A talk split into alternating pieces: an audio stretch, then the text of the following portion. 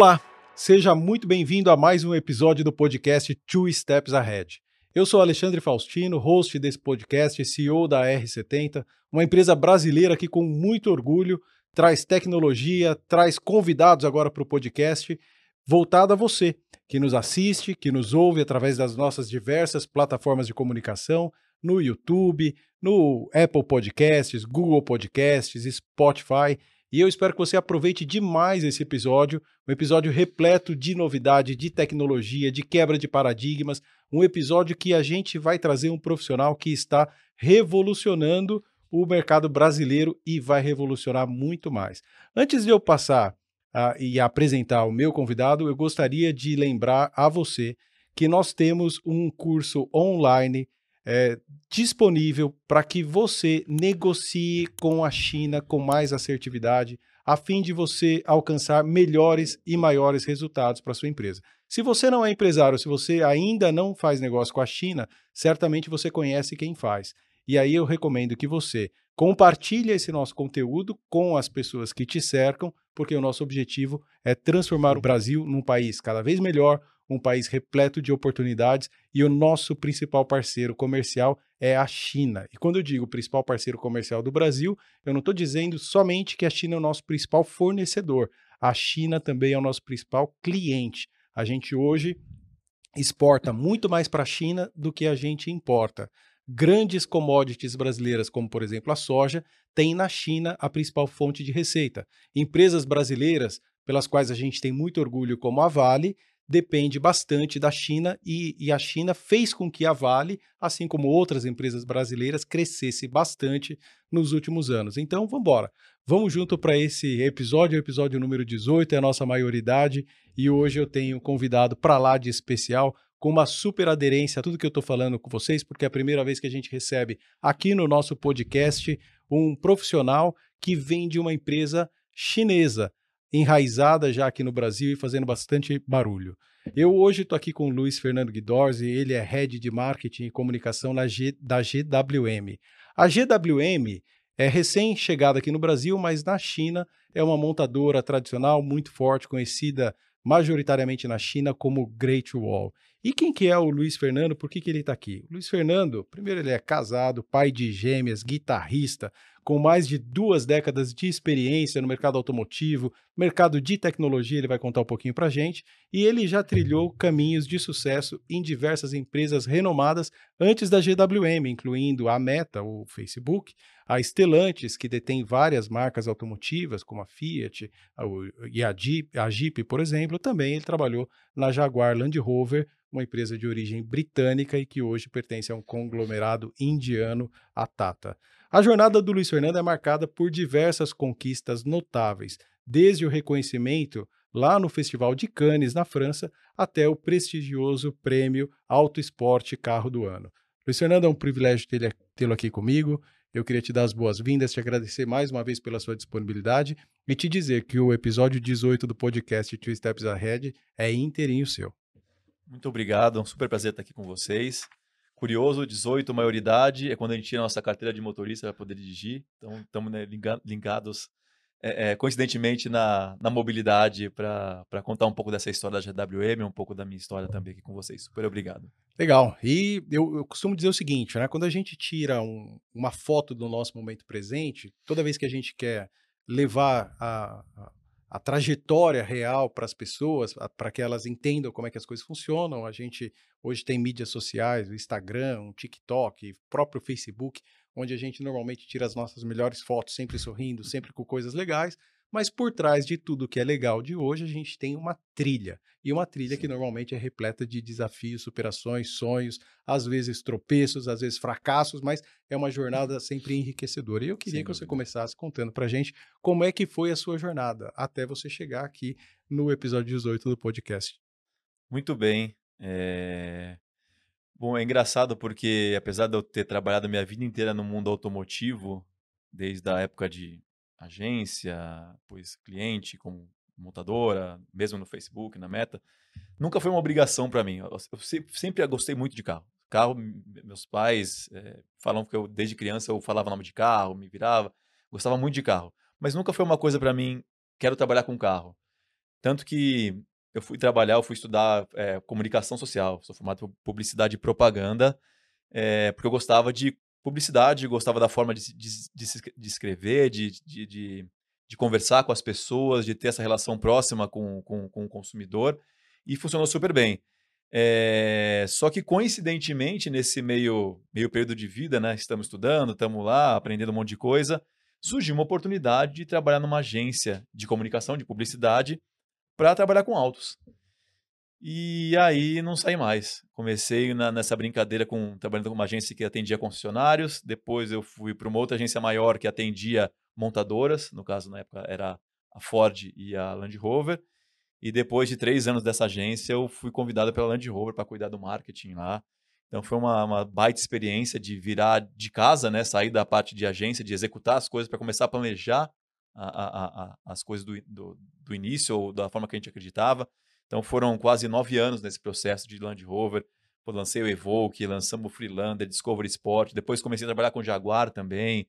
Criamos um monte de coisa diferente, centros de experiência. A gente começou a entender a importância das experiências do consumidor com, com, com o carro. A gente foi implementando coisas diferentes para o Brasil, coisas que foram feitas para o Brasil também. E aí, depois de alguns bons anos de Jaguar Land Rover, eu fui convidado pela Jeep, na época era FCA, ainda era é, é pré, antes, pré-Stellantis, para lançar o Compass, hoje que é um mega sucesso no, no Brasil. É, acho que eu tenho, tenho essa felicidade de ter, eu chamo de filhos, né?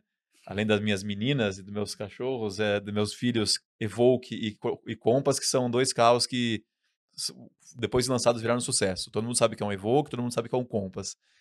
E aí, depois de dois anos, ver aquela. Depois de dois anos, um ano e meio, dois de, de Jeep, me veio, me apareceu uma oportunidade de mudar completamente de mundo, que é ir para o lado de, de tecnologia, no caso do Facebook, antes, na época também ainda não era, não era meta, é, o Facebook Meta, para trabalhar com a parte automotiva dentro da Meta. Uma parte comercial, saindo do mundo de publicidade, de marketing, para ir para o mundo comercial. Começar a trabalhar com clientes, pessoas que eu até eu, eu trabalhava, eu, eu, me atendia, digamos assim, né? Eu trabalhava com, diretamente com, com a FCA, Stellantis e outros clientes da, de, de, do mercado automotivo para vender projetos, vender publicidades dentro do, do, Facebook como um todo. Facebook, Instagram, WhatsApp, entre, entre outras coisas.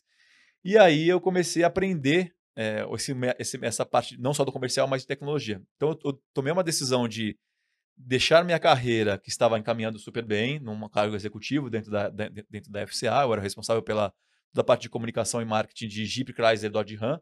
Falei, vou parar isso aqui porque o mundo está muito digital, está muito tecnológico e a gente achar que a gente vai aprender sobre o mundo digital trabalhando no nosso dia a dia maluco do, do mundo automotivo e da publicidade, a gente está se enganando. Você só vai aprender o momento que você. É, é como uma academia, é como uma coisa que você precisa treinar para você evoluir.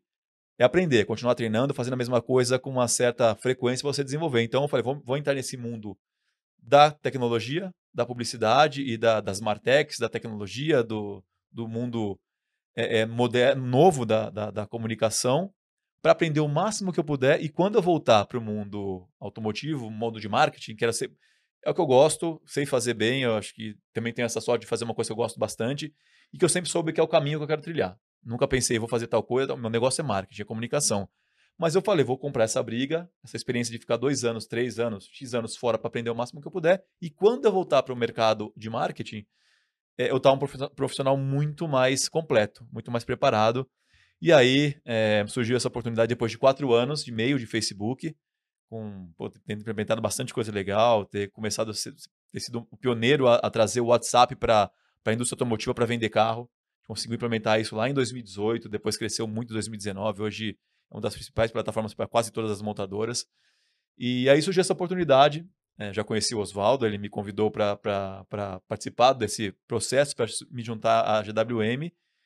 E aí é aquela coisa, né? É, é unir tudo que você aprendeu de vidas passadas da experiência do mundo automotivo com a parte tecnológica dessa autotech que a gente está trabalhando. A gente não, não se denomina uma, uma, uma, montadora, mas sim uma autotech, porque a gente é uma startup, a gente está começando, começou pequeno, uma baita ideia para sanar dores dos consumidores sobre tipo de produto, sobre tecnologias que ainda não existiam no Brasil, que a gente está trazendo, é, que a gente está trazendo e está tá fazendo baita sucesso aqui no Brasil.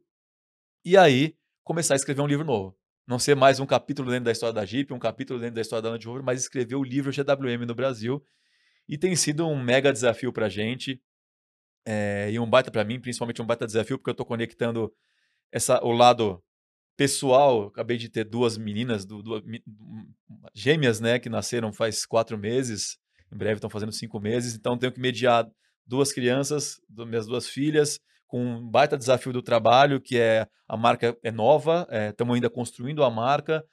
Então está sendo um, um, caminho muito muito maluco, legal, é desafiador, é muita aprendizagem, assim, tem ter, é uma rampa muito rápida, muito alta, é, íngreme de, de, aprendizagem rápida, que se você não pegar, é, como você disse, a, o, nossa head, o nosso headquarters que fica na, baseado na China, eles são muito rápidos, então essas coisas que às vezes a gente demorava meses, anos para se mexer na, em outras empresas, a gente consegue mexer muito rápido, então se a gente não seguir essa linha, a gente perde, a gente perde espaço. Então, é, é isso é um resumão da minha, da minha experiência nesses anos, 20 anos de, de, de, de, de indústria automotiva ou de indústria dentro do marketing da publicidade. Legal. Antes de a gente mergulhar no, na indústria automotiva, eu tenho uma pergunta sobre Stanford. Conta um pouquinho sobre Stanford, porque eu acho que é, é fundamental. Tem muita Sim. gente aqui no Brasil, minha filha, inclusive, eh, pensa em estudar nos Estados Unidos, quer estudar nos Estados Unidos. Quando a gente fala Stanford, estudei em Stanford, trabalho hoje com a Stanford. É algo assim, é. assim muito muito interessante a sua visão de quem é, fez cursos na Stanford, quem tem ligação com a Stanford é fundamental para a gente dar o um embasamento completo e a gente já mergulha na indústria automotiva. Sem dúvida. É, essa é uma oportunidade também que eu achei, porque que eu não fui formado em publicidade e comunicação. Sempre trabalhei com marketing. E, queira ou não, a gente tem muita. Quando você trabalha num setor, você tem muita visão em cima daquilo. Então, eu aprendi, eu, eu estudei humanas, comunicação. É, e eu acho que para ser um, um, profissional mais completo, independente da, da, da, da indústria que você, você, você, você trabalha, para você também conseguir angariar cargos melhores, crescer na sua carreira, você precisa ter uma noção de outras coisas além da, da comunicação. Então, quando eu fui para Stanford, para começar minha jornada com Stanford, que começou num, num, curso que foi feito aqui até aqui no Brasil, que Stanford veio para o Brasil fazer um curso de três meses, que chamava Ignite. Hoje ele só tem na, na, lá na, no campus mesmo e não tem mais no Brasil é, é, um, é, um, é um curso de startups. É um curso que você tem uma ideia e você pega essa ideia e transforma essa ideia até um pitch para uma, ban uma bancada de, de investidores. Então é como você pegar, uma, como você transformar uma simples ideia e executá-la. Para mim era, foi uma um chacoalhão, porque eu vim do mundo publicidade, eu tinha umas ideias, sabia que era startup, mas nunca tinha feito nada parecido. Então foi o primeiro, primeiro primeira imersão em tecnologia em startup, em modernidade, uma, um mundo rápido, diferente, com professores assim, em outro, em outro nível, uma coisa muito, muito bacana. Depois desse primeiro espaço, eu me aprofundei mais em Stanford e acabei fazendo uma pós-graduação lá. E essa pós-graduação, ela, ela, ela acabava sendo um pouco mais abrangente, porque ela, ela é em cima de negócios, em cima de, obviamente, de, de tecnologia, de inovação, que Stanford é o, o DNA de Stanford é inovação. Grandes, inúmeras é, é, é startups que hoje viraram é, unicórnios saíram de lá. Mercado Livre, Nubank, são só duas que eu estou falando que o brasileiro conhece, mas tem N outras que surgiram de lá. É, então eu usei essa, eh, essa oportunidade de estudar lá com, com pessoas é, do mundo todo, é, que cada um de um mundo, um segmento diferente, de mundos diferentes, para aprender. Eu acho que mais do que só a, a, capacidade de intelectual que a gente tem de conectar com os professores com uma super rede deles é o network que você consegue fazer de pessoas assim incrivelmente inteligentes, é, diferentes do que você faz, de outros segmentos que você ima nunca imaginou que existisse, só que você conheceria é, para conectar com você. Então, Stanford foi um passo super importante. Essa, essa pós-graduação eu fiz entre 2018 e 2019, no meu período que eu estava estudando com, trabalhando no, no Facebook. Então, ajudava muito que estava lá, eu conseguia fazer algumas aulas lá, estava aqui no Brasil, fazia minhas aulas por aqui. Então consegui unir as duas coisas, mas ela foi assim como foi o Facebook primordial para eu poder conhecer o, que, o mundo digital. Stanford foi primordial para eu conseguir evoluir nesse mundo de inovação, nesse mundo de, de, de business como um todo, uma visão mais generalista de negócio, não só focada em publicidade, e que me fez, obviamente, estar nessa posição que eu estou dentro da, da GWM, por, por mais que eu cuide de, de, de da, da, área de marketing, comunicação, eu até tenho o meu lado produto de, de Tank também, pela, com, a, com, a, linha de produtos Tank, é, mas são coisas que eu, eu, tenho que ter uma visão como, como primeira linha da, de, de liderança, junto é, abaixo do, da, da, do C-Level, a gente tem esse contato direto com N áreas. Então, quando a gente fala, quando a gente, como a gente construiu a marca do zero, as reuniões são em portas abertas. A gente discute sobre venda, sobre pós-venda, sobre produto, sobre várias coisas. Então, se você não tem essa, essa, essa contribu esse conhecimento, você também não contribui. Então, para mim, foi essencial para estar tá nessa posição que eu estou. É, não só minha experiência, não só essa vivência no mundo digital e tecnológico de, de, de, de, startup, mas principalmente essa questão de inovação e de business que Stanford assim brilha. E aí, para fechar essa, essa coisa, uma super oportunidade acabou acontecendo nessa, nessa brincadeira depois de terminar o meu curso, eu acabei é, é, surgindo outra oportunidade de, de virar, a gente chama de course facilitator ou facilitador do curso ou coach dentro do curso de Design Thinking de Stanford. Então, é, é um curso é dentro desse programa de um ano de pós-graduação. Tem algumas matérias são eletivas e Design Thinking é uma delas. E eu faço parte desse corpo de, de coaches junto com o professor, né? Então a gente dá auxílio aos alunos para aprender a, a, técnica, como executar, e isso para mim é estreita o caminho, a relação com a, com a, com a universidade e continuo aprendendo, porque eu continuo conhecendo pessoas do mundo todo, de diversos segmentos e trocando experiência. Então, Stanford foi uma, um super divisor de águas na minha vida. Que legal. Te ouvindo, eu fico pensando o seguinte, né? Eu tenho, quando a gente vai para palestra, traz profissionais, empresários aqui para o podcast, eu sempre digo o seguinte: o ser humano nasceu empreendedor. Aí, por que, que eu digo que o ser humano nasceu empreendedor? Você pensar lá nas tuas gêmeas, que tem quatro, vão fazer cinco meses agora, cada etapa do processo de aprendizado delas vai ser uma alegria. E elas nascem sem saber absolutamente nada, né? Elas têm que aprender, tem um monte de desafios. Já sentam as duas? Vai the way? Estão começando agora. Estão sozinhas. Então é o seguinte: sozinhas. a hora que elas estiverem sentadas sozinhas, elas não vão ficar sentadas com a cara amarrada, elas vão ficar sentadas sorrindo. Elas vão começar a engatinhar e vão sorrir, elas vão Sim. começar a andar e elas vão sorrir. Você vai ensinar para elas que um mais um é dois, e elas terão felicidade de falar que um mais um é dois. O que, que é isso? É um processo é, natural do ser humano de empreendedorismo para ele superar obstáculos e, e ir embora. Em algum momento, e eu penso que é lá no, no início da nossa infância, a gente tem meio que um blocking desse processo de empreendedorismo, porque a gente passa a não viver mais o momento presente desde que a gente vai para a escola. Você chega lá no, sei lá, jardim da infância e a professora vai falar assim, ó, todo mundo silêncio. Opa, 5, 6 anos de idade, o que, você quer fazer? Você quer brincar, você quer falar, você quer aprender? Acabou, silêncio. Presta atenção em mim que você precisa ir para o primeiro ano. Aí você vai para o primeiro, tem que continuar em silêncio para você ir para o ensino médio, para você prestar vestibular, para ir para a faculdade, para fazer estágio, para evoluir. E se a gente não tomar cuidado, o que acaba acontecendo e você é uma exceção, por isso que eu estou trazendo esse exemplo, é muito legal te ouvir.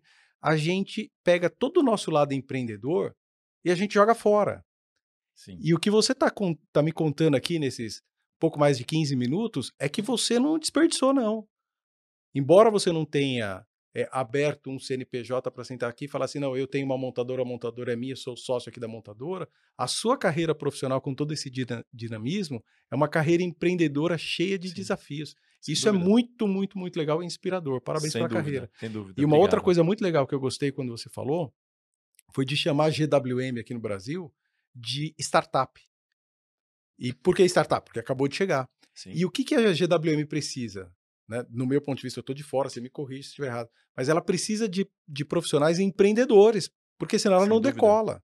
Sem essa dúvida. velocidade que você está falando, que é a velocidade chinesa, e eu vivo essa velocidade há 20 anos, é impressionante o quanto a China mudou ao longo de 20 anos, é uma velocidade ultrassônica que exige uma, um, um, DNA empreendedor assim muito forte. Sim. É muito muito legal.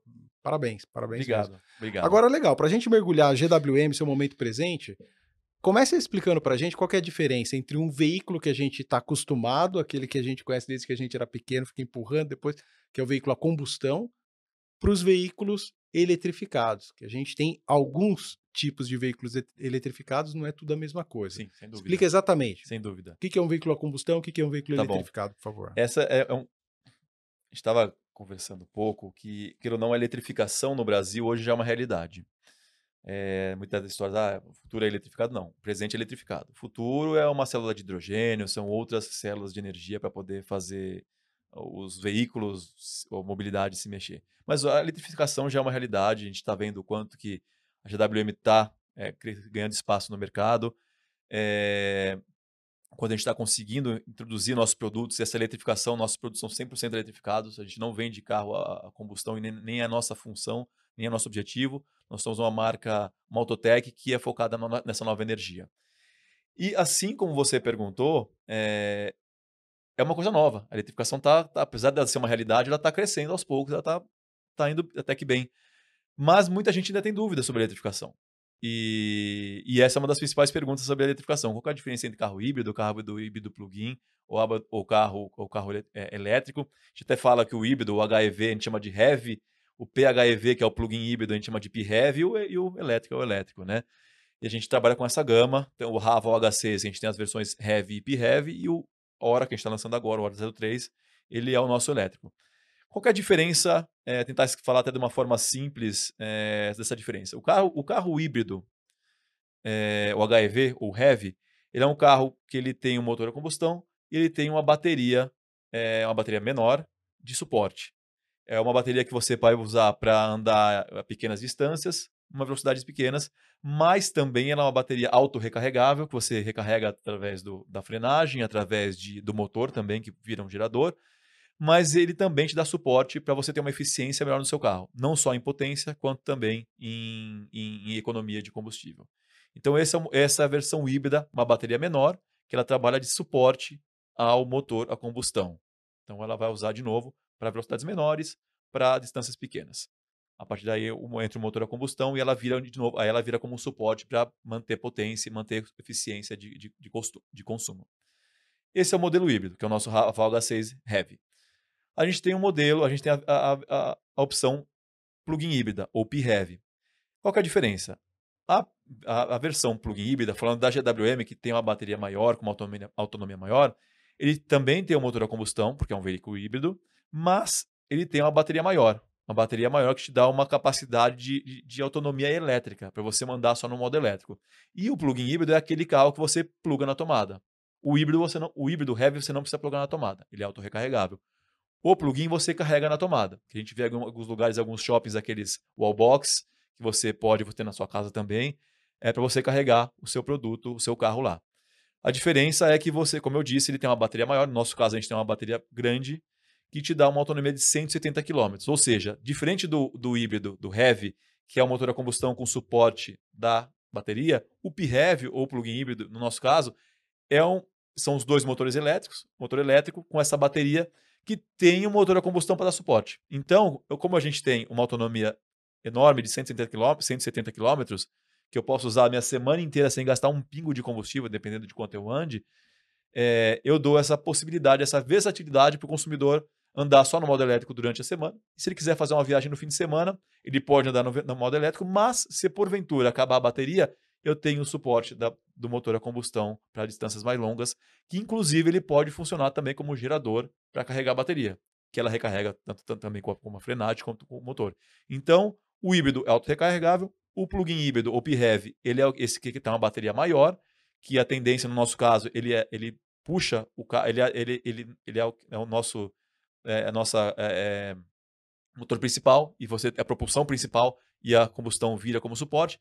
E tem o carro elétrico, ele é 100% elétrico, com a bateria, ele não tem motor a combustão, ele só tem essa propulsão é, é elétrica com, com, com, a bateria, que aí, obviamente, é, é, tem diversas opções. No caso, a gente tem o Hora 03, que tem a bateria de 48 e de 63 kW, que dão uma autonomia entre 240 e 320 km. É, no caso do GT, é a bateria maior de 73, 63, o carro, no caso do Skin, ele é de 48, mas é um carro que é 100% recarregável, que você usa, no caso, o, o a tomada para você recarregar esse carro. É, e ele, é sempre, ele, como eu disse, não tem motor a combustão. Então, o híbrido heavy é o carro que tem a bateria menor para suporte do motor, auto-recarregável. O PHEV tem a bateria grande que tem, aí no caso, o motor dá suporte para a bateria. E o Heavy, que é 100% elétrico, 100% a bateria. E o que, que vende hoje mais? Vende o elétrico puro, vende o PHEV, vende o Heavy? Olha, até hoje, até esse mês de novembro, a GWM estava trabalhando só com o Ravo H6. Foi o nosso carro foi lançado no, no comecinho do ano. Hoje é o líder, é, é o líder do, do segmento é, é, dos híbridos, é o, carro, é o carro híbrido mais vendido do Brasil desde maio. É, então, por isso, eu aproveito, por isso, é claro que ele acaba sendo, ele vende mais. O Oda a gente está lançando agora, que é a versão, nossa versão 100% elétrica, o Oda 03. O que eu costumo dizer é, para os amigos, conhecidos e para algumas pessoas que me perguntam é que o consumidor que escolhe o produto de acordo com a demanda dele. Então, se eu sou uma pessoa que vou usar um carro só para ir voltar do meu trabalho, pô, uso aqui em São Paulo, ou no Rio, ou qualquer que seja o lugar, em Brasília, no Sul, para ir voltar do meu trabalho só. Esse é meu segundo, meu terceiro carro para ir para o trabalho. O que eu vou sugerir para você é que o carro elétrico é a melhor opção. Por quê? Porque ele vai te dar essa autonomia, é uma experiência assim, incrível. Quem não andou em carro elétrico ainda, ou num plug-in híbrido que tem uma boa autonomia elétrica, Faça o test drive, conhece o produto, porque vocês vão se surpreender como a dinâmica do carro eletrificado é completamente diferente do carro a combustão. É uma outra experiência. Primeiro que não tem som, você não escuta nada, é silencioso. É, é, é ele tem uma, um torque muito assim instantâneo. É um carro que é, é, é obviamente você vai não vai, não vai consumir combustível. É um carro que ele é verde, né? Ele não é um carro limpo, que você não, não tem emissão. Então vale super a pena conhecer. Então, se você tem esse, esse uso no dia a dia do, da cidade, o carro elétrico é a melhor opção. Se você é uma pessoa que já usa o carro para viagens no final de semana, eu vou dizer para você que a melhor opção é um carro híbrido. Por quê? Estou fazendo uma viagem mais distante, ou estou indo para o litoral, 100, 200 quilômetros, vou tranquilo. Se acabar minha bateria, eu tenho meu motor a combustão para dar suporte. E aí, pô, Luiz, mas e aí? Entre o plug-in híbrido ou o híbrido, o que, que, é melhor para mim? Aí também é uma escolha da sua, da sua, da sua necessidade. Eu quero ter um all-box na minha casa para carregar o carro? ou não, não quero, quero me, me, me virar sem o wallbox, quero ficar só com auto recarregável. Se você quiser, não quer ter um wallbox, não quer ter uma estrutura dessa em casa, vai no Heavy. Se você quer ter uma estrutura e quer ter uma experiência 100% elétrica com o suporte do, do, do motor, vai no P-Heavy, que é a melhor opção. Então, varia muito da necessidade do consumidor sobre o que é melhor para ele. Agora, Luiz, é, eu acabei de voltar da China. Passei duas semanas lá, meu sócio passou o mês inteiro de abril. A gente acabou ficando bastante tempo sem ir para a China em função da pandemia. A China ficou fechada durante praticamente três anos e, e o carregador para o veículo elétrico é um dos produtos que compõe o portfólio da Sim. R70. E o que, que, eu vi lá na China? Né? É, eu desci em Hong Kong, atravessei a fronteira para a China continental, ali de Guangzhou, Shenzhen, e eu subi até, até o norte, até Beijing. É, passando por diversas cidades, visitando N parceiros de negócio, empresa de engenharia, fábrica, enfim, etc. E, e, a cultura do veículo eletrificado, elétrico lá na China, é uma cultura já disseminada. Todo mundo sabe o que, que é, é carregadores elétricos em todos os lugares, não existe uma, um estacionamento, um estapar, entre aspas, lá na China, que não, não seja repleto de carregadores. É, as rodoviárias para os ônibus, todas têm estações de recarga, porque os ônibus há muito tempo são elétricos ou eletrificados lá na China todos os táxis é, com a placa verde, porque eles não são mais a combustão, enfim. Uhum. Todo mundo entende, né? E não existe nenhuma dúvida de que o veículo a combustão ele é a melhor opção, o veículo elétrico ele pode trazer problema XYZ, ou seja, a China já superou há muito tempo. E aqui no Brasil, quais são os desafios que você tem enfrentado para mostrar para o consumidor brasileiro o que é um veículo eletrificado, as vantagens, os benefícios, enfim? Olha, esse foi um, o, o principal desafio da, da marca GWM quando a gente chegou no Brasil, é, no, no, no finzinho de 21, que a gente começou as operações mesmo em 22, que é você trazer um produto novo para o mercado que está começando a conhecer o, o a eletrificação. É, a grande verdade é que a gente via muito as, as outras marcas, muito concorrentes nossos, falando, poxa, em 2030 tal coisa, 2040 tal coisa. É... E a gente sabe que hoje em dia, como você próprio mencionou na China, isso já é uma tendência, já é uma realidade, e já existe essa tecnologia. Então, na verdade, o que a gente entendeu é que as outras, as outras marcas não, traz, não traziam essas, essas novidades, não traziam essa eletrificação porque elas não queriam. Então a gente pegou, é, é, quis trazer produtos só dessa nova energia, porque a gente acredita nisso, a gente acredita que isso é, é, é, é o, é na verdade é o presente, né? Mas a gente queria dar um passo sobre, sobre isso. E, obviamente, para se lançar isso, para se conquistar esses consumidores, não é só o produto. A gente tinha que trazer, criar um ecossistema que conversasse dessa forma. Então, desde o momento, a gente não chegou aqui já estava com tudo pronto. Muito pelo contrário, a gente foi entender quais seriam os principais parceiros que conectassem com, essa, com esse nosso objetivo, com esse, sonho, esse nosso sonho grande da nova energia, no caso de concessionários. Então, a gente fez uma vasta análise, pesquisa, conversa com muita gente para chegar nesses 28 grupos que a gente tem hoje. A gente tem que ter um bom suporte de pós-venda para dar a, a, sustentação ao consumidor, já que é uma nova tecnologia, a gente tem que estar preparado para isso, para que o consumidor tenha um suporte na, na, na, de acordo com, a, com, essa, com essa nova necessidade. A gente tem que, ter uma, tem que ter uma comunicação diferente, não falar da mesma coisa. Então, quando a gente veio com o Hello Tomorrow, a gente fala com o Bem-vindo ao Amanhã hoje, é trazer o que todo mundo esperava para amanhã no data de hoje. É ter um carro eletrificado com uma baita tecnologia, com uma baita conectividade, com segurança, é, é, para o consumidor que muitas vezes nem sabia que, que, que, que precisava disso. Eu lembro que numa das, numa das, das nossas é, reuniões ou coletivas ou mesmo lives que a gente fala bastante para os consumidores, para jornalistas, o Oswaldo trouxe um comparativo do iPhone para com a GWM.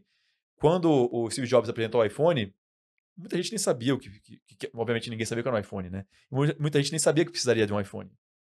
Quando você, se você for perguntar para as pessoas naquela época o que era um iPhone, ninguém ia saber dizer o que era, mas hoje ele, trouxe, ele simplesmente transformou a forma de você conversar com as pessoas, a forma de você ter essa mobilidade, esse smartphone. Ele conseguiu desenvolver isso de uma forma muito mais simples, de, aprimorada. É, quando a gente trouxe a GWM para cá, a gente pensou como é que a gente consegue trazer uma nova, uma nova tecnologia, uma nova experiência para o consumidor que ele não tem hoje. E que às vezes ele, talvez ele nem soubesse que ele precisasse. A partir do momento que você começa a trazer uma experiência com uma tecnologia diferente, com uma nova energia, com um carro eletrificado, o resultado é o que a gente está vendo hoje. De você ver o, o quanto de o líder na, na, Primeiro, você liderar a eletrificação no Brasil, depois você ter como carro híbrido mais vendido do Brasil pelo quarto, quinto mês, isso aí mais, e aí estou falando de concorrentes de altura, de marcas renomadas, importantes no mundo, no, no mundo todo. A gente vender mais do que eles. É um produto novo. Então, é, é, o desafio é de criar esse ecossistema para gerar essa segurança para o consumidor e, obviamente, educá-los ou desmistificar algumas dessas coisas. Essa, essa pergunta que você fez há uns minutos atrás sobre híbrido, plug-in híbrido e eletrificado, elétrico é uma delas. Muita gente querendo saber sobre o que, que acontece com a bateria depois, o que acontece com a, com a o se custa mais caro ter o carro a combustão ou o carro híbrido, como é que faz, como é que é a manutenção disso. Então a gente, a gente entendeu essa demanda, criou uma websérie que a gente lançou até mês passado, é, desmistificando isso, é, desmistificando essa história. A, a websérie tem o nome de Perguntas Eletrificadas, Respostas Desenroladas. Inclusive, a nossa porta-voz disso é a Juliette. É uma pessoa que muita gente não sabe. Ela vem de uma família, a história dela é de uma família de mecânicos, que tem uma oficina no, no, no interior do, da Paraíba. Ela cresceu com essa coisa do carro na, na veia dela, fora que ela é uma pessoa super carismática e consegue contar essas histórias de uma forma simples. Então, a gente não queria ter essa, essa coisa muito é, é, techniquez. Então, a gente trouxe ela para contar, tirar essas dúvidas, desmistificar essas coisas da eletrificação de uma forma simples. Então, a gente tá, lançou agora a primeira temporada, o primeiro capítulo já foi para o ar, o segundo capítulo vai agora no meio de dezembro. A gente tem mais outros três capítulos, e aí depois a gente vai, já vai correr para a segunda temporada, porque é um assunto que não tem fim. A gente capta as principais dúvidas dos clientes e a gente traz de uma forma simplificada, fácil das pessoas entenderem, até para ajudar na decisão delas. Porque realmente, assim como eu já tive, um monte de, o Brasil inteiro ainda tem muita dúvida e a gente está aqui para ajudar. Mais do que vender carro, a gente quer deixar um legado para a sociedade, fazer com que eles entendam que a eletrificação não é uma moda, é uma realidade e que isso é bom para a gente consumidor e para a gente para o mundo no meio ambiente. Eu quero falar com você é, sobre fábrica, mas eu. que a GWM comprou uma fábrica aqui no interior de São Paulo, Iracemápolis, que era da Mercedes. Sim. Mas antes de, de te fazer a pergunta direto sobre fábrica, eu, eu queria compartilhar com você uma percepção. Tá. tá? É, ao longo dos anos trabalhando com China, eu fui entendendo cada vez mais como é que o, o, o país China está organizado e eu entendi claramente o quanto a gente não entende absolutamente nada aqui no Brasil sobre o sistema de funcionamento da China. Por que, que a gente não entende? Porque a gente nunca estudou. Né? Essa é a realidade. Quantas aulas no, no colégio, em Stanford, FAAP, você teve sobre a China? Provavelmente. Algumas. É. Mas, obviamente, o foco é acabar sendo assim, Brasil. Su muito superficial. O que, que você aprende sobre não, história não, dúvida, fora do Brasil? É Estados Unidos e Europa. Sem dúvida. China, não. Japão, um pouquinho, porque a gente recebeu muitos japoneses aí pós Segunda Guerra Mundial. E, e aí, o fato de a gente não conhecer como é que a China está organizada, o que, que é uma empresa chinesa tal, faz com que a gente não tenha segurança muitas vezes a gente que eu digo não sou eu e você, né, a gente brasileiro, a gente não tem muita segurança em apostar numa empresa chinesa, porque teoricamente o cara está do outro lado do mundo, vem para cá um dia, vai embora depois tal. Mas eu, eu creio, e, eu, e, é em cima disso que eu queria construir a minha pergunta sobre a fábrica, que a aquisição da fábrica da GWM, ela, ela traz dois pilares muito importantes. O primeiro, você está gerando emprego aqui, você está conseguindo levar ao consumidor um veículo mais competitivo, você tem benefício de imposto, você tem incentivos, não sei o que tal. Mas o outro é a questão da confiabilidade, né? Porque se a gente parar para pensar, você não vai montar uma fábrica do outro lado do mundo se você não tem um plano muito consistente. Você concorda? Totalmente. Então eu queria, queria que você me contasse o seguinte: lá dentro da GWM, como é que vocês veem a, a questão, a importância da GWM ter adquirido uma fábrica e vocês praticamente já começarem sendo um, uma marca de automóvel que tem uma fábrica no Brasil, embora a operação comece em 2024?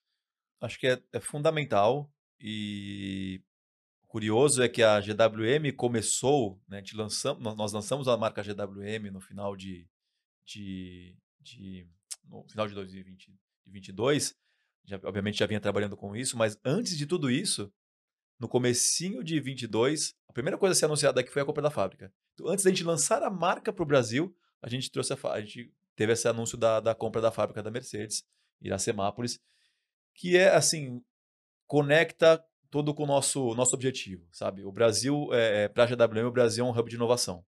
Tudo que a gente está fazendo por aqui está servindo de, de inovação para outros mercados. Então, o nosso branding é, ele é diferente do, do mundo todo. O Hello Tomorrow é no Brasil. Nosso branding azul, preto e branco é no Brasil. É, é as nossas cores. É, o nosso produto Raval H6, que é vendido aqui, o plugin híbrido e o GT, só tem essa configuração no Brasil. Até o HEV, quando a gente lançou, só tinha essa configuração no Brasil. Depois, outros mercados começaram a, a levar, porque a gente quer focar na nova energia. Então, a gente está usando o Brasil como uma nova, uma nova uma, uma, um hub de inovação. A fábrica, como, como eu estava comentando com você, da questão de você ter esse ecossistema de segurança para o consumidor, é, poxa, eu estou vindo para cá, um produto novo, uma marca nova, concessionários é, é, que já têm uma, um certo renome nas suas localidades, é, e a gente veio pensando no longo prazo, a GWM não chegou do nada. A GWM está estudando o Brasil há mais de 10 anos. Então eles vieram estudando o Brasil há mais de 10 anos e falaram: agora é o momento certo de chegar. Conseguimos montar um time é, brasileiro para tocar essa, essa operação. Então, apesar de a gente ter pessoas é, chinesas aqui com a gente, a liderança é brasileira. Tudo que a gente faz aqui, a decisão é, é feita por nós brasileiros. A gente direciona. E eles escutam muito a gente sobre essa, essa questão. Eles escutam muito não só a gente, mas os funcionários e os nossos clientes. É, tudo é feito, é, é, muito, muito legal essa humildade que eles têm de poder ouvir o que a gente precisa, como a gente quer. E eles trabalham em cima disso. Então a fábrica é extremamente relevante para fechar esse ecossistema, para dizer, poxa, a WM veio para cá, tá vendo dois carros, aí acontece tal coisa, tal coisa, é, e aí eles vão embora. Não, a gente veio aqui para ficar. A gente veio aqui para contar, para criar uma história, como eu mencionei, para gerar um legado, para deixar um legado para a sociedade brasileira. E essa fábrica é fundamental para não só essa parte de criação de empregos, desenvolver produtos novos, locais, é, que venham da, ou que venham da China e a gente adapte, ou que a gente desenvolva localmente. Então, ela veio para isso, para dar essa segurança para o consumidor brasileiro que a GWM não é uma aventureira, ela veio para ficar e que a gente vai produzir carros no Brasil em breve. É, hoje a gente fala que nossos carros são feitos no principal centro de inovação do mundo, que é a China, mas são feitos por brasileiros para brasileiros. No futuro próximo, a gente vai continuar, obviamente, trazendo alguns outros alguns produtos da, da China vai continuar sendo importados, outros a gente vai fazer literalmente made in Brasil, feito no Brasil, por brasileiros para brasileiros. Isso é, é, é muito legal. Do, dois elementos aqui para a gente dar sequência. O primeiro elemento que você trouxe é o, o de uma empresa é, de origem chinesa, enraizada no Brasil, liderada por brasileiros. Sim. Esse, é outro, esse foi outro ponto que me chamou muita atenção, porque eu trabalhei durante 10 anos numa empresa japonesa, que na época é, hoje não está mais no Brasil, é a Sony, mas na época era líder de, de mercados em várias categorias. Foi a Sony que, que liderou a, a, o televisor como a gente tem hoje. Foi a Sony que trouxe as câmeras fotográficas digitais que existiram Verdade. antes do nosso telefone celular. Enfim, a Sony fez muito barulho e eu estava lá. E o que, que acontecia naquela época? Né? Toda a liderança, e aí, liderança de fato, nível Sim. gerencial júnior para cima, inteirinha composta por japoneses. E até que funcionou naquela Claro. época. Uhum. Hoje, não é assim que o mundo funciona mais.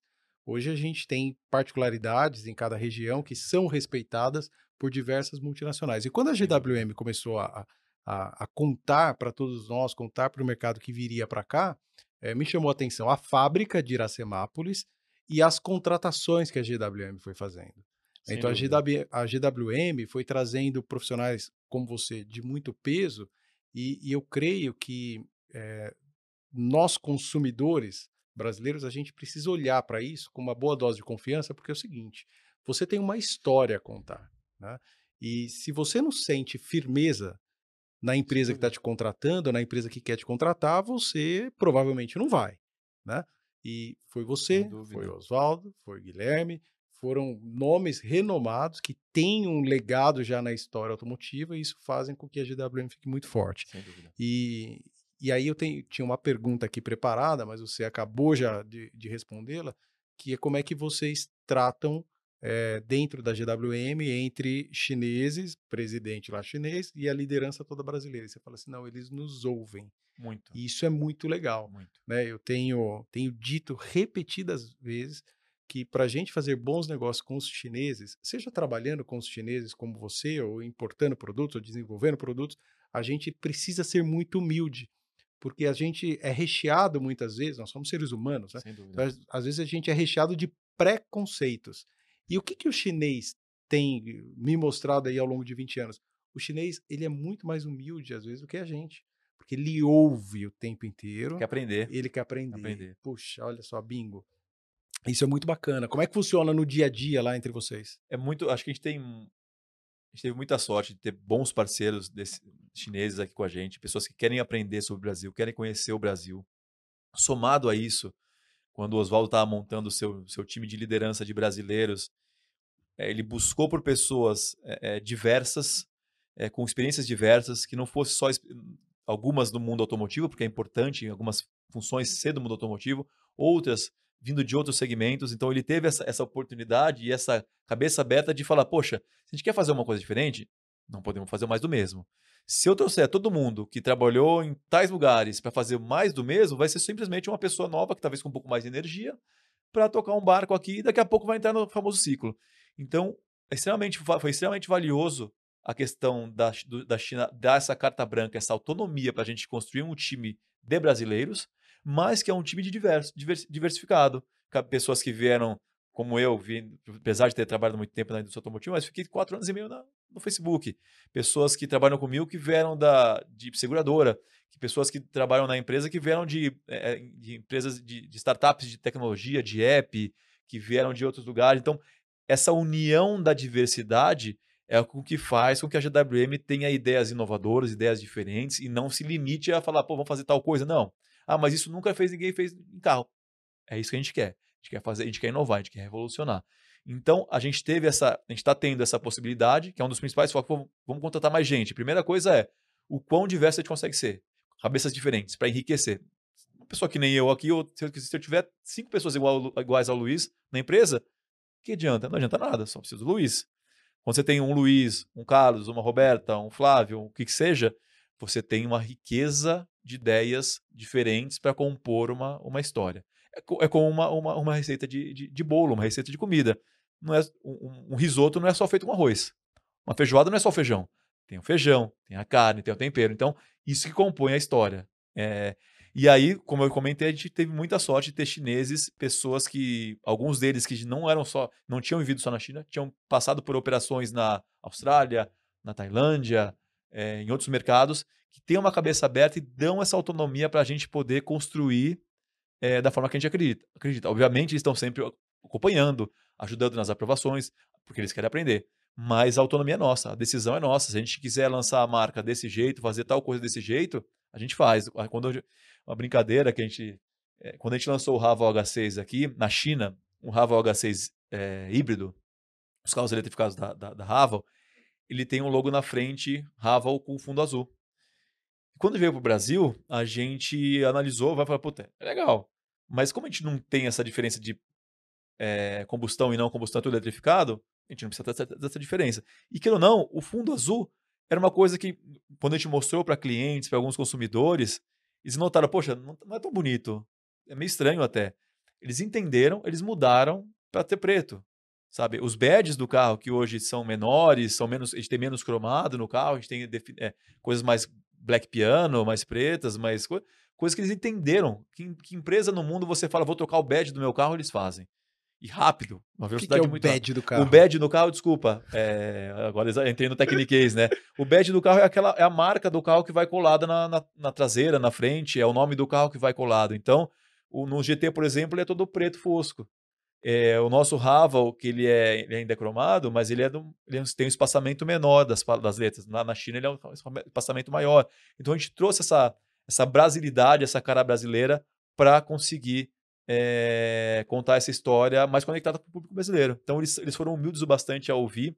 E até para conectar, você comentou que teve na China duas semanas atrás. Coincidentemente, a gente estava na mesma época na China, em cidades pra, próximas. A gente foi para lá para conhecer algumas coisas futuras.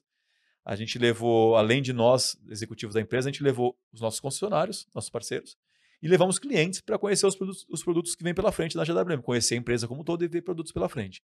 Tivemos várias sessões de mostrar carros para eles, que tanto os dealers quanto os consumidores falam, pô, isso aqui acho que vale a pena ter no Brasil, esse aqui eu acho que não vale a pena, esse aqui eu acho que tem que ser desse jeito. E a gente ouviu, fizemos outras reuniões só entre nós e os executivos de lá para alinhar um pouco como é que seria isso, e foi riquíssimo o, o, o feedback que a gente ouviu, a resposta dos nossos concessionários é que eles nunca tinham visto isso na vida deles, que tem décadas na indústria automotiva, de ir numa empresa, num headquarter, numa matriz, em que os executivos principais escutam a sua demanda e falam, peraí, se essa picape não combina para o Brasil, vamos desenvolver uma outra. Se esse carro não é desse jeito, a gente, não, a gente faz outro. É, e fazer da forma que a gente quer para o Brasil. Então, essa humildade que a gente vê aqui, que a gente vê lá, a gente não vê no mercado. Então tem sido muito rica essa, essa relação entre nós e eles. É uma super diferença de cultura entre aqui e lá, e a gente aprende com eles e eles aprendem com a gente. Então tem sido uma troca super rica, surpreendente para mim, que não vim de indústrias, da, da, da, indústrias da, da chinesas, né? Vim da americana, da britânica, é, eh, para o mundo chinês e estou assim, muito, muito contente, feliz com o que eu tenho visto lá, surpreendentemente. Então, mas o que, a experiência que você está trazendo, né, de, de ter se surpreendido com a China, os concessionários que têm aí décadas, gerações, gerações, né? gerações, tomando conta dos concessionários se surpreenderem, é o que eu, o que eu ratifico todo santo dia dentro da empresa. Eu digo o seguinte: quem desembarca na China com planejamento, desembarca no lugar certo, né, não, não cai aí numas furadas que tem, você, é, acabou ficando super é, super surpresa é horrível, né? Mas acaba se surpreendendo demais com aquilo que eles enxergam, porque à primeira vista é, para gente que está aqui do outro lado do mundo, é que nada do que você está falando acontece na realidade na China, mas é que é o oposto. É o oposto. Eu tive uma experiência no, no aeroporto de Xangai, eu rodei muitas cidades, às vezes de trem, às vezes de avião, muito mais de trem do que de avião. Sim. Mas eu cheguei um dia de manhã no aeroporto de Xangai, um voo doméstico de Xangai para uma cidade do lado, lá de Baldinho, onde está o headquarter da Great Wall, de Jiazhuang, e, e, e aí o meu voo ele sairia uma hora depois que eu desci do táxi. Eu tava com uma baita malona, tal, precisava despachar bagagem, um monte de gente chegando junto no aeroporto. Falei, cara, eu vou perder esse voo. Luiz, entre descer do táxi, entrar no aeroporto, despachar a bagagem, passar pelo raio-x e chegar no portão de embarque foram 23 minutos. 23 Fantástico. minutos. Isso é inimaginável. É. Inimaginável. E um aeroporto enorme. Estou falando de Xangai, cidade, é São Paulo do, do, da China, né? E, então, assim, funciona super bem. Como é que era 20 anos atrás, Luiz? 20 anos atrás era uma zona. 20 anos atrás o chinês não fazia fila. O chinês não fazia fila para entrar no aeroporto, o chinês não fazia fila para pagar pedágio. Se chegar numa praça de pedágio, cara, era uma muvuca, Nossa. porque era um tentando furar a fila do outro. E 20 anos depois? 20 anos depois o chinês aprendeu. É, poxa, por que, que o chinês aprendeu? Porque é o seguinte: 40 anos atrás, no, no início da década de 80, a China estava sendo aberta à economia global. É, foi a, o governo Deng, Deng Xiaoping que abriu a China. Então, uma população majoritariamente rural chegando na cidade, cara, é a mesma coisa que você vê aqui no Brasil. Quando Sim. você teve né, o, o, os rurais vindo para as grandes cidades, não sabe como é que funciona, mas você vai aprendendo. E à medida que eles foram aprendendo com a humildade que eles têm, com essa capacidade que você está falando de ouvir, de entender e de reagir muito rápido, o chinês é muito empreendedor, a gente tem hoje um colosso, né? Um colosso. Sim. E aí, eu te ouvindo e estou aqui, né? Mundo fantástico de Bob, estou pensando. Você tem um grupo de brasileiros, um outro grupo de chineses E essa junção é a mesma que a gente tem hoje, Brasil, país, com a China, quando a gente fala de fazer negócio. Né? Só mais um dado e eu já passo para você, porque eu quero saber sobre o teu próximo filho. É, a China consumiu em três anos, no final da década passada, ou seja, pouco antes depois da pandemia, em três anos a China consumiu mais cimento do que os estados consumiram nos últimos 100 anos. Que loucura. Isso é um negócio bizarro é, de pensar. É bizarro. 3 em 100. Né? Então, o que a gente tem que fazer é, é abrir a cabeça para desmistificação e ir lá ver como é que funciona.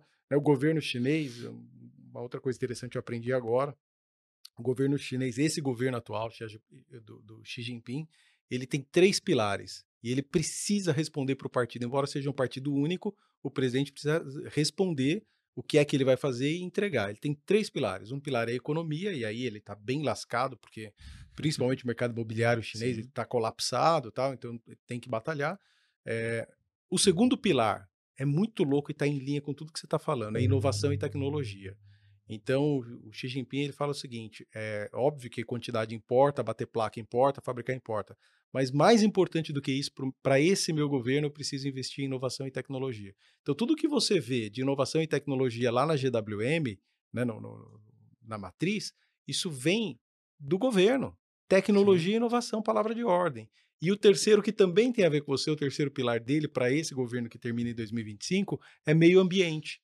Então, Beijing, por exemplo, hoje é muito menos poluído do que era 10 anos atrás. Em Beijing de 10 anos atrás, você nunca ia ver o céu azul. Hoje você vai para Beijing Sim. e vê o céu Sim. azul. Então é assim, é, a gente não entende muito como é que funciona a cabeça do chinês e talvez ele não entenda como é que funciona a cabeça do brasileiro, mas bagunçada definitivamente não é. Sem Ela dúvida. só é organizada de uma forma diferente. Sem dúvida, sem dúvida. Mas eu quero saber sobre o teu próximo filho. Você falou de Compass, você falou do, do Evoque. do Evoque mas eu quero saber na GWM, qual é o filho que que está quase nascendo aí? O filho que está quase nascendo agora, depois desse mega sucesso do Ravo H6, como eu falei, líder de, de, de, vendas no carro híbrido mais vendido do Brasil já desde maio, é, é o Hora 03, que é o nosso hatch 100% elétrico, é, tanto o Hora 03 Skin quanto o Hora 03 GT.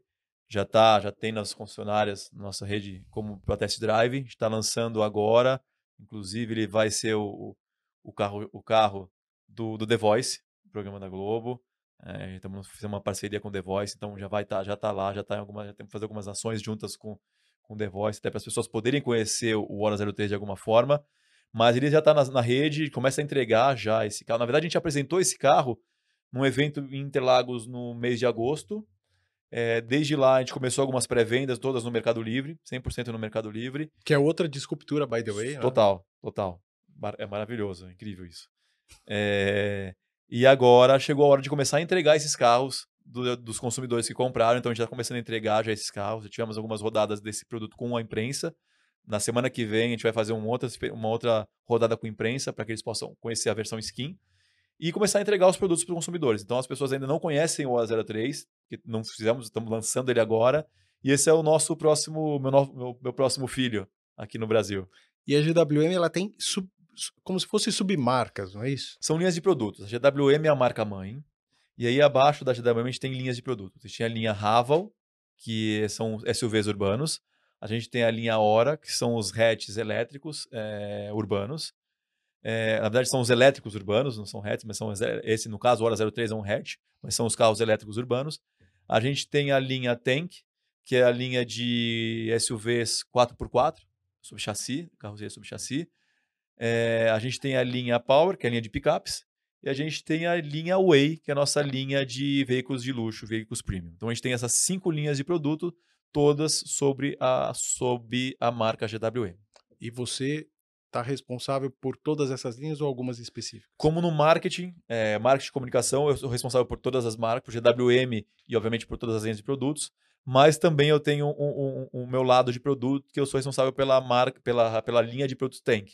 Assim como eu tenho um colega meu que cuida da marca da, da linha Raval e da linha Hora, é uma, uma colega que cuida da linha, da linha, linha Power, é, eu cuido da linha, da linha Tank, que estamos ainda desenvolvendo, é, construindo aí uma estratégia para lançar em breve. em breve. Legal, beleza.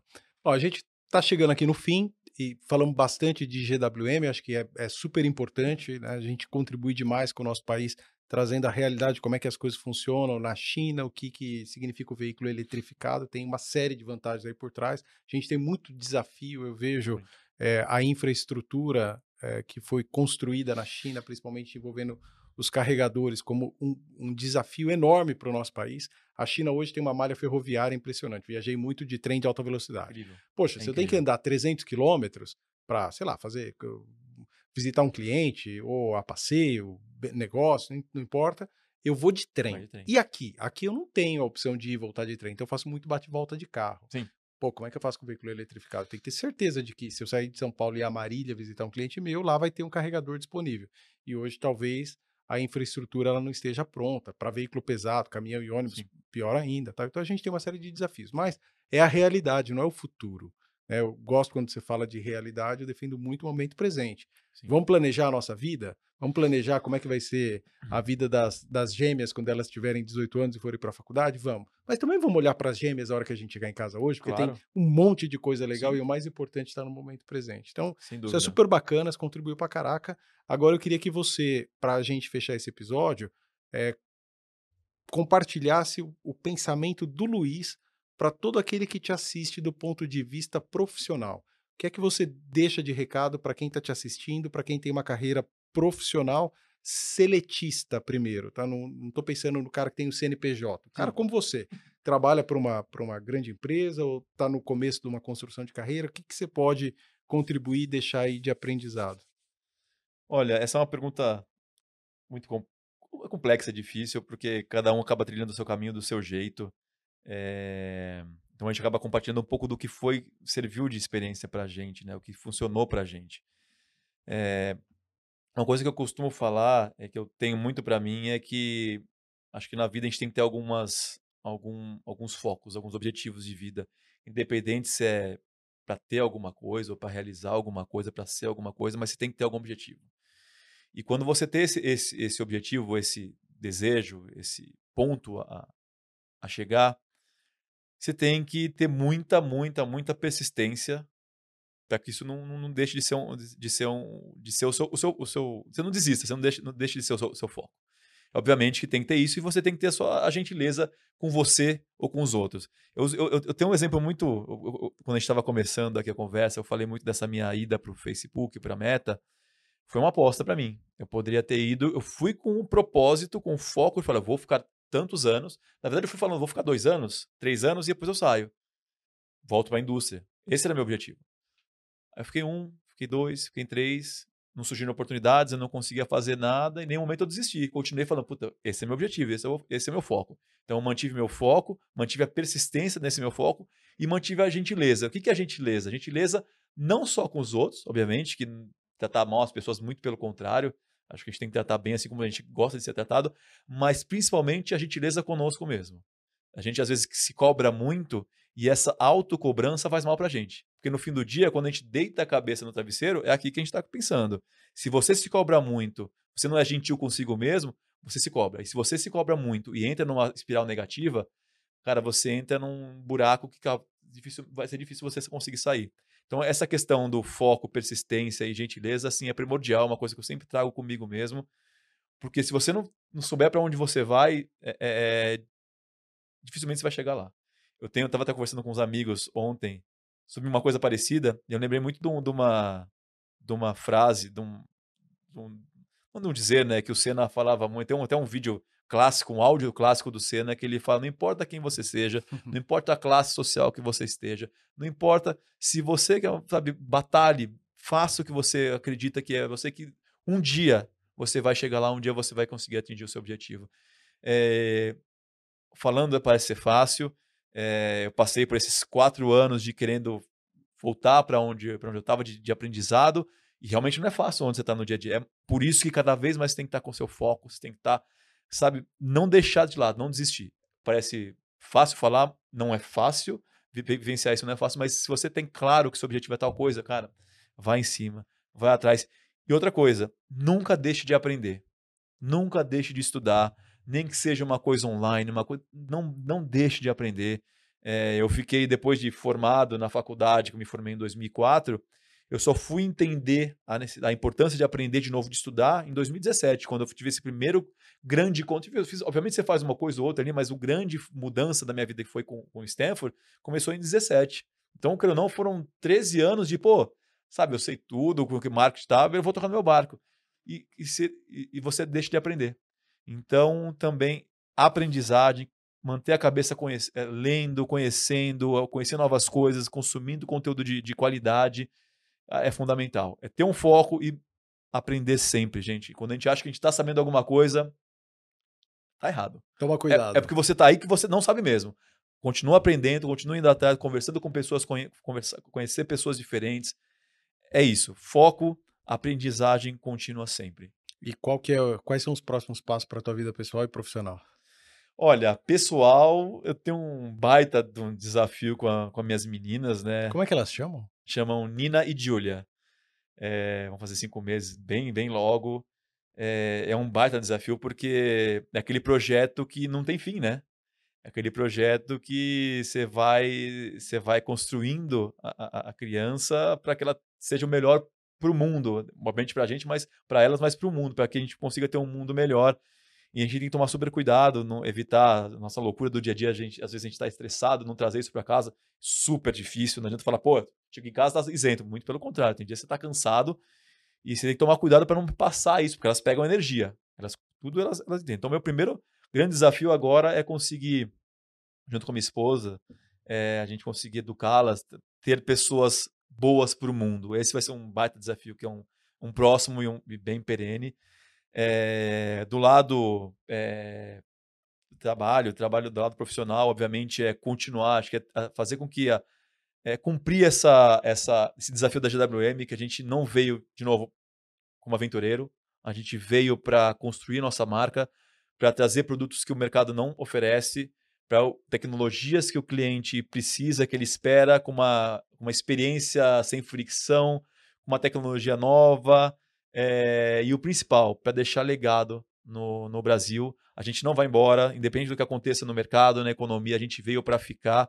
Nossa, nossa, a nossa operação ela é saudável, nossa operação está focada no futuro. A gente vem por aí com produtos assim que ninguém imagina que, que a gente tem, que vão chegar em, em breve. E a gente, mais do que vender carros, a gente veio para também ajudar a, a, a desmitificar muita coisa. Não só, a gente falou muito da questão da eletrificação, a gente acabou de fazer uma parceria, de anunciar uma parceria com o Senai é, essa semana, na qual a gente vai treinar alunos do Senai. Obviamente, que nossos, nossa rede de, de, de concessionários também vai ter a oportunidade de ser treinado no Senai sobre eletrificação. Então, a gente vai além de falar só com o nosso público, com o nosso consumidor, com a nossa rede. A gente vai treinar também os alunos do Senai para que eles sejam cada vez mais capazes para o mundo, para o mercado de hoje, futuro da eletrificação. Futuramente, a gente fala que esse sim é o futuro, que, que são a, a, as células de hidrogênio, que a gente já está em teste no, na China, que em breve a gente vai trazer para o Brasil para testar também. Então, acho que eu posso falar é que a GWM está muito preparada. O Hello Tomorrow é realmente é um Hello Tomorrow. Bem-vindos ao Amanhã Hoje. A gente está preparado para o Brasil e a gente quem não escutou, quem não conhece a GWM vai conhecer, vai cada vez mais ouvir falar da gente, não só no produto, mas em todo esse ecossistema que a gente está construindo aqui no, no Brasil. Você é um cara feliz? Cara, eu sou um cara feliz. É, é, é...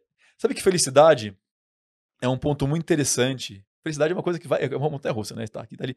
Mas a felicidade está muito ligada a propósito. É... Quando você tem um propósito na sua, na sua vida, independente de qual, qualquer, qualquer, qual, qualquer que seja, você tende a achar a felicidade nele. Quando você atinge ele, ou quando você. Muito mais de quando. Falei quando você atinge, mas muito mais quando você atinge numa, numa jornada. É, então, quando você tem um propósito, eu acho que você consegue atingir a sua felicidade ou a sua alegria de uma forma mais real. Porque às vezes a gente fica naquela cabeça, na cabeça de, poxa, ah, pô, meu sonho é ter tal coisa. Aí quando você compra aquela coisa, você fala, pô, vou ficar feliz. 30 segundos depois você comprou aquela coisa, qual que é a próxima? Sabe? Isso não é felicidade real. Felicidade, obviamente, é você estar tá com a sua família, você estar tá com num lugar que você te dá conforto, que você está com pessoas que gostam de você. Isso é um tipo de felicidade. Mas você ter um propósito na sua vida é um outro tipo de felicidade que muita gente às vezes não lembra, não pensa por esse lado. É, onde eu quero chegar? O que, que eu quero ser? Sabe? O que, que eu quero que minhas filhas sejam? Eu vou ficar muito feliz se as minhas filhas forem o que, obviamente, que elas quiserem. Elas, é, elas podem ser o que elas quiserem. Eu estou aqui para dar suporte para elas mas que elas sejam pessoas melhores para o mundo. Então, esse é um tipo de propósito que eu tenho. Independente se elas vão ser advogadas, publicitárias, espero que não sejam publicitárias, mas que sejam advogadas, estou brincando. Advogadas, trabalham com o que que elas sejam, elas, fazem, elas podem fazer o que elas quiserem, mas que elas sejam pessoas melhores. Isso vai me deixar muito feliz. Esse é um propósito, é meu foco, é fazer com que elas sejam pessoas melhores, independente do que elas façam. E fazer o que, no lado profissional, fazer o que a empresa deixa um legado para a sociedade. Isso vai me fazer feliz. Então, a felicidade é uma coisa que ela vai flutuar em cima dessa história, mas se você tem um propósito, acho que você consegue ter isso mais claro na sua cabeça e viver menos naquela ilusão de, poxa, eu preciso ter tal coisa para ser feliz, eu preciso estar na, em tal lugar. Não, acho que são coisas que se complementam numa, numa fusão bacana aí de, de propósito, momentos alegres e menos ter, mais ser, mais onde, saber onde você quer chegar, sabe? Esse, nesses lados do ter, do ser. Acho que é bem por esse lado que eu penso sobre a felicidade. Muito legal. Deixa eu te falar algumas coisas aqui. Primeiro que eu tenho três em casa e os três já tiveram quatro ou cinco meses. É... Uma loucura. Você vai ser feliz pra caraca com as suas gêmeas. é demais. Né? Fazendo né? o que você absolutamente nunca imaginou que fosse ter que fazer, ficar feliz com isso. Sem dúvida. Não tem jeito, é um negócio assim bizarro. Então, sei lá, dois exemplos que me vieram aqui em mente. É, no domingo passado, minha filha, depois de de 17 anos de idade, depois de passar um monte de sufoco, conseguiu comprar o um ingresso para assistir o show da Taylor Swift no Sim. Allianz Park. Só que ela conseguiu aos 45 do segundo tempo, conseguiu só um, um ingresso, tinha que ir sozinha tal, não sei o quê. Cheguei da China na sexta-feira à noite, e aí, conversando com a minha mulher depois do jantar, ela falou assim: ó, no domingo você vai levar lá tua filha, não sei o quê, tu, tu, tu. Então, mas acho que é bom chegar cedo, né? Porque senão a fila vai estar tá enorme, aí vai pegar um lugar ruim. Então, falei, ah, vou deixá-la lá umas 8 da manhã. Falei, então, mas aqui não é deixá-la lá, né? Eu, você não vai ficar lá com ela? Porque, poxa, menina, manhã, tal, né? não sei o quê. Eu falei, mas será a fila? Ah, quer saber? Eu vou lá e fico um pouquinho. Resumo da ópera. Das 8 da manhã às 4 da tarde, com o braço cheio de pulseira da, da, Taylor Swift que ela enfiou no meu pulso. E aí passava alguém, ela falava, ô papai, troca aí a pulseira. Eu só estendia o punho, é. né? Eu falei, então, pega algumas aí, bota algumas aí, tal, sentado lá no chão, na beira do Allianz. Sabe como? Feliz pra caraca. Feliz é pra isso. caraca. Acabei de chegar da China, Taylor Swift. Cansado, mas Pô, a alegria dela. Cansaço vai embora. É, total. Cansaço total. vai embora. É, ontem à noite, cheguei em casa, ainda fui meio do avesso e tal, não sei o que, capotado mas meu, meu filho sai da escola 10 e meia da noite. Dá para ir de Uber embora? Pô, tranquilamente. Sim. Só que é o seguinte, cara, depois de um dia inteiro de trabalho dele, não meu, é, às vezes ele precisa dividir alguma coisa. Né, às vezes ele quer dividir alguma coisa. Então, ao invés de ir para a cama descansar, pô, vamos dar uma cochiladinha antes que seja, porque tem que ir lá buscar o menino. Sim. Tem que voltar com o menino, tem que conversar com o menino, tem que esperar ele terminar de jantar a hora que ele chegar em casa, para então você ir dormir.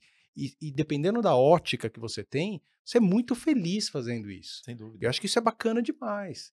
É bacana demais. Então a entrega, toda vez que a gente se entrega por algo, que é o que você chamou de propósito, né? Toda vez que a gente se entrega pelo nosso propósito, não tem como a gente não ficar feliz. Totalmente não tem como. Eu tenho uma visão, Luiz, para a gente encerrar aqui, eu, eu, eu falo o seguinte: inevitavelmente a gente vai ter duas situações ao longo da nossa vida. Eu chamo de lado 1 um e lado 2. O que, que a gente tem do lado 1? Um? Tudo aquilo que a gente planeja fazer e faz. Então, você recebeu um convite para vir para cá, você podia não aceitar, mas você aceitou, você recebeu é, a pauta, você questionou, você né, se preparou, deve ter pensado em alguma coisa, está aqui pensando, entrou no estúdio, gravou, tal, tal, tal. Você podia ter optado por não fazer nada disso. Então, tudo aquilo que a gente tem opção de fazer ou não, eu chamo do lado 1. Um. Só que às vezes o que, que vai acontecer? Você vai vir num podcast e vai falar assim, cara, foi muito legal, eu consegui colocar, é, dar voz a tudo aquilo que eu planejei, isso foi muito legal. Aí, quando dá certo, a gente chama de sucesso. Mas às vezes, pô, não encaixa, cara, as palavras não encaixaram, as perguntas não vieram, não foi muito legal, tal, não sei o quê, a gente chama de fracasso. Então você tem do lado um sucesso, positivo, fracasso do outro lado. Óbvio que não dá para passar a vida inteira fracassando e sendo feliz. Mas, quando você capota porque você fracassou, o que, que você tem que fazer? Faz de novo.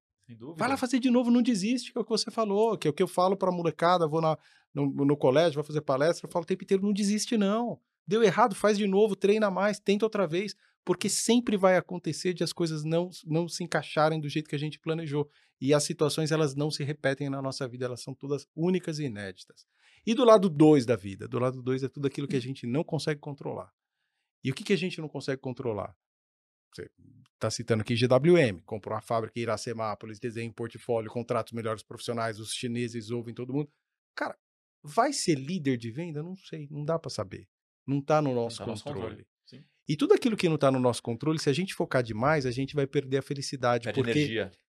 Que, que, é a tal da, da felicidade, eu chamo, ao invés de energia, eu chamo de potência e Pode vou ser? fechar com isso. E o que, que a gente tem ali do lado 2? A gente não tem o sucesso é, ou fracasso. Do lado 2, a gente tem a sorte ou o azar, porque a gente não controla as coisas. Uhum. Então, se chegar aqui e tá sem energia e o podcast foi cancelado, puta azar.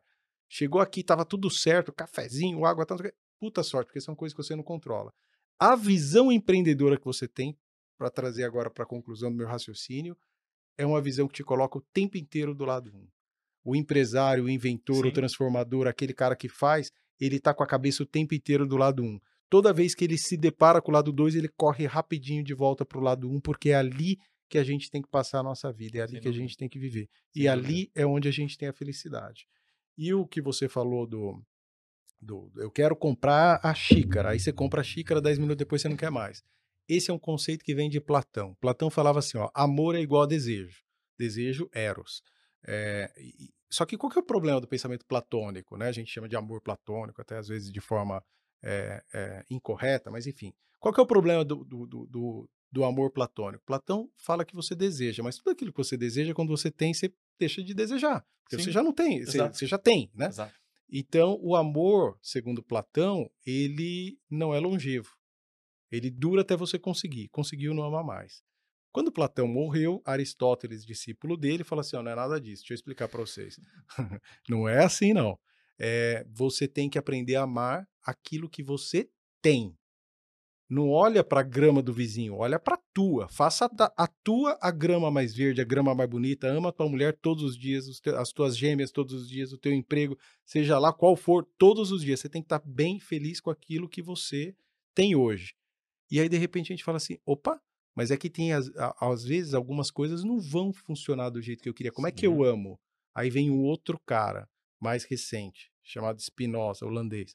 Ele fala assim: ó é, que é o seguinte: quando as coisas, quando você tem que fazer aquilo que você não gosta, você foi trabalhar no, sei lá, na meta, mas cara, tava muito estranho, não tava gostando. Você você sente falta de potência quando você não gosta de alguma coisa.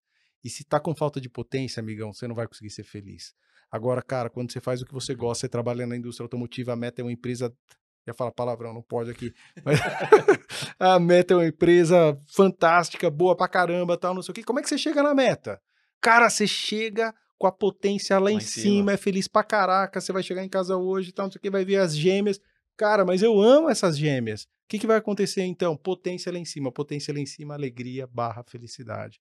Isso e para fechar aqui, assim que eu tenho terminado, depois de, depois de Platão, depois de Aristóteles, veio um cara chamado Jesus que falou assim: ó, vou contar para vocês o que, é amor. Você vai entender exatamente o que é amor o dia que você olhar para quem estiver na sua frente e perceber que a maior felicidade que você sente não é com a sua realização, é com a realização Total. daquele que está na tua frente.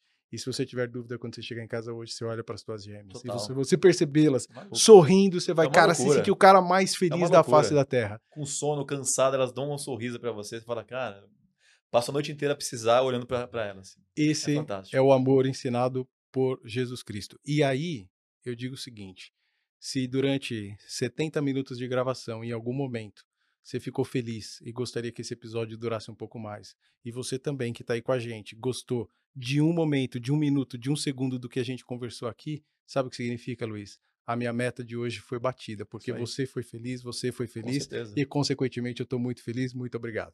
Eu que agradeço, um super prazer. Acho que foi um papo super é, tranquilo, fácil, gostoso de falar de coisas diferentes, não só da minha vida, mas falar de da, dos desafios que a gente tem, né? Às vezes a gente fica muito focado no trabalho, que só fala da trabalho, trabalho, trabalho, às vezes a gente não fala da, da vida, às vezes gente... Eu gostei que a gente conseguiu conectar não só a, nosso trabalho, nosso dia a dia maluco, mas trazer a vida pessoal. Quando a gente fala das filhas, fala do, do amor, fala da, dos propósitos, É, acho que isso às vezes falta um pouco da gente trazer o lado humano das pessoas, ouvir mais, falar menos, ouvir um pouco mais é, é, do outro, sabe? A gente às vezes também fica muito eu, eu, eu, e não. Quando você fala de ver um sorriso e conectar, isso é fundamental. É, parece bobo, mas os animais fazem isso muito bem. Segundo um, um, cachorro, eu tenho dois cachorros também que são como filhos, independente do jeito que você tá, ele olha para você, ele te desmonta, porque ele te olha de uma forma pura. Ele pode ter acabado de, de, sofrer alguma coisa, tá com uma dor, ele vai te olhar de uma forma pura, então ele tem essa conexão, ele tem esse amor, essa, essa interação com você. E a hora que você olha para aquilo, você fala, poxa, é isso, né? É, é maravilhoso. Você, essa conexão é, é, é, é, fantástica. Obrigado, foi super prazer e conta comigo. Tamo Legal. junto. Cara, portas abertas, volte quando você quiser. Obrigado. Quando você tiver esse filho, ora, outro filho, outro filho, outro filho, a casa é sua. Você está sempre Muito convidado para vir para cá. Muito obrigado. Valeu. Espero de verdade que você tenha sido feliz, porque eu Tamo fui para caraca. Tamo junto. Valeu, obrigado. Valeu, até mais. Pessoal, muito obrigado por ter nos acompanhado até aqui. Espero que vocês também tenham gostado do conteúdo que o Luiz trouxe. Conversa super boa, cheia de energia. E a vida é isso aí. A vida é aproveitar cada um dos seus minutos como se não houvesse amanhã. Aproveita o de hoje, porque o de amanhã, a bem da verdade, é que a gente não sabe se vai chegar. Então seja muito feliz. É, não deixa de compartilhar esse vídeo com todo aquele que você ama, se você gostou. Porque o nosso objetivo aqui, o meu objetivo, o meu propósito pessoal é levar cada vez mais conhecimento para você, porque eu acredito demais em você que está me assistindo, eu acredito demais no jovem, eu acredito demais naquele que está chegando no mercado de trabalho, cheio de energia, cheio de vontade de fazer acontecer. E para a gente fazer acontecer, a gente precisa fazer duas coisas. A primeira é arregaçar as mangas, a segunda é só fazer, não tem muito segredo, tá bom? Aqui embaixo também tem é, link para o curso que eu gravei com muito carinho, com muita atenção, para ensinar todo empresário fazer negócios com a China. A China é o maior parceiro comercial do Brasil, a China é uma potência, a China com, consumiu em três anos mais cimento que os Estados Unidos com, consumiram em 100. Tem muita coisa legal, tem inovação, tem tecnologia, tem técnicas de negociações. Não deixa de conhecer o curso, compartilhar o curso com todo aquele que você entende que precisa de uma ajuda real. Esse é o objetivo. Conto com você no próximo episódio, se Deus quiser.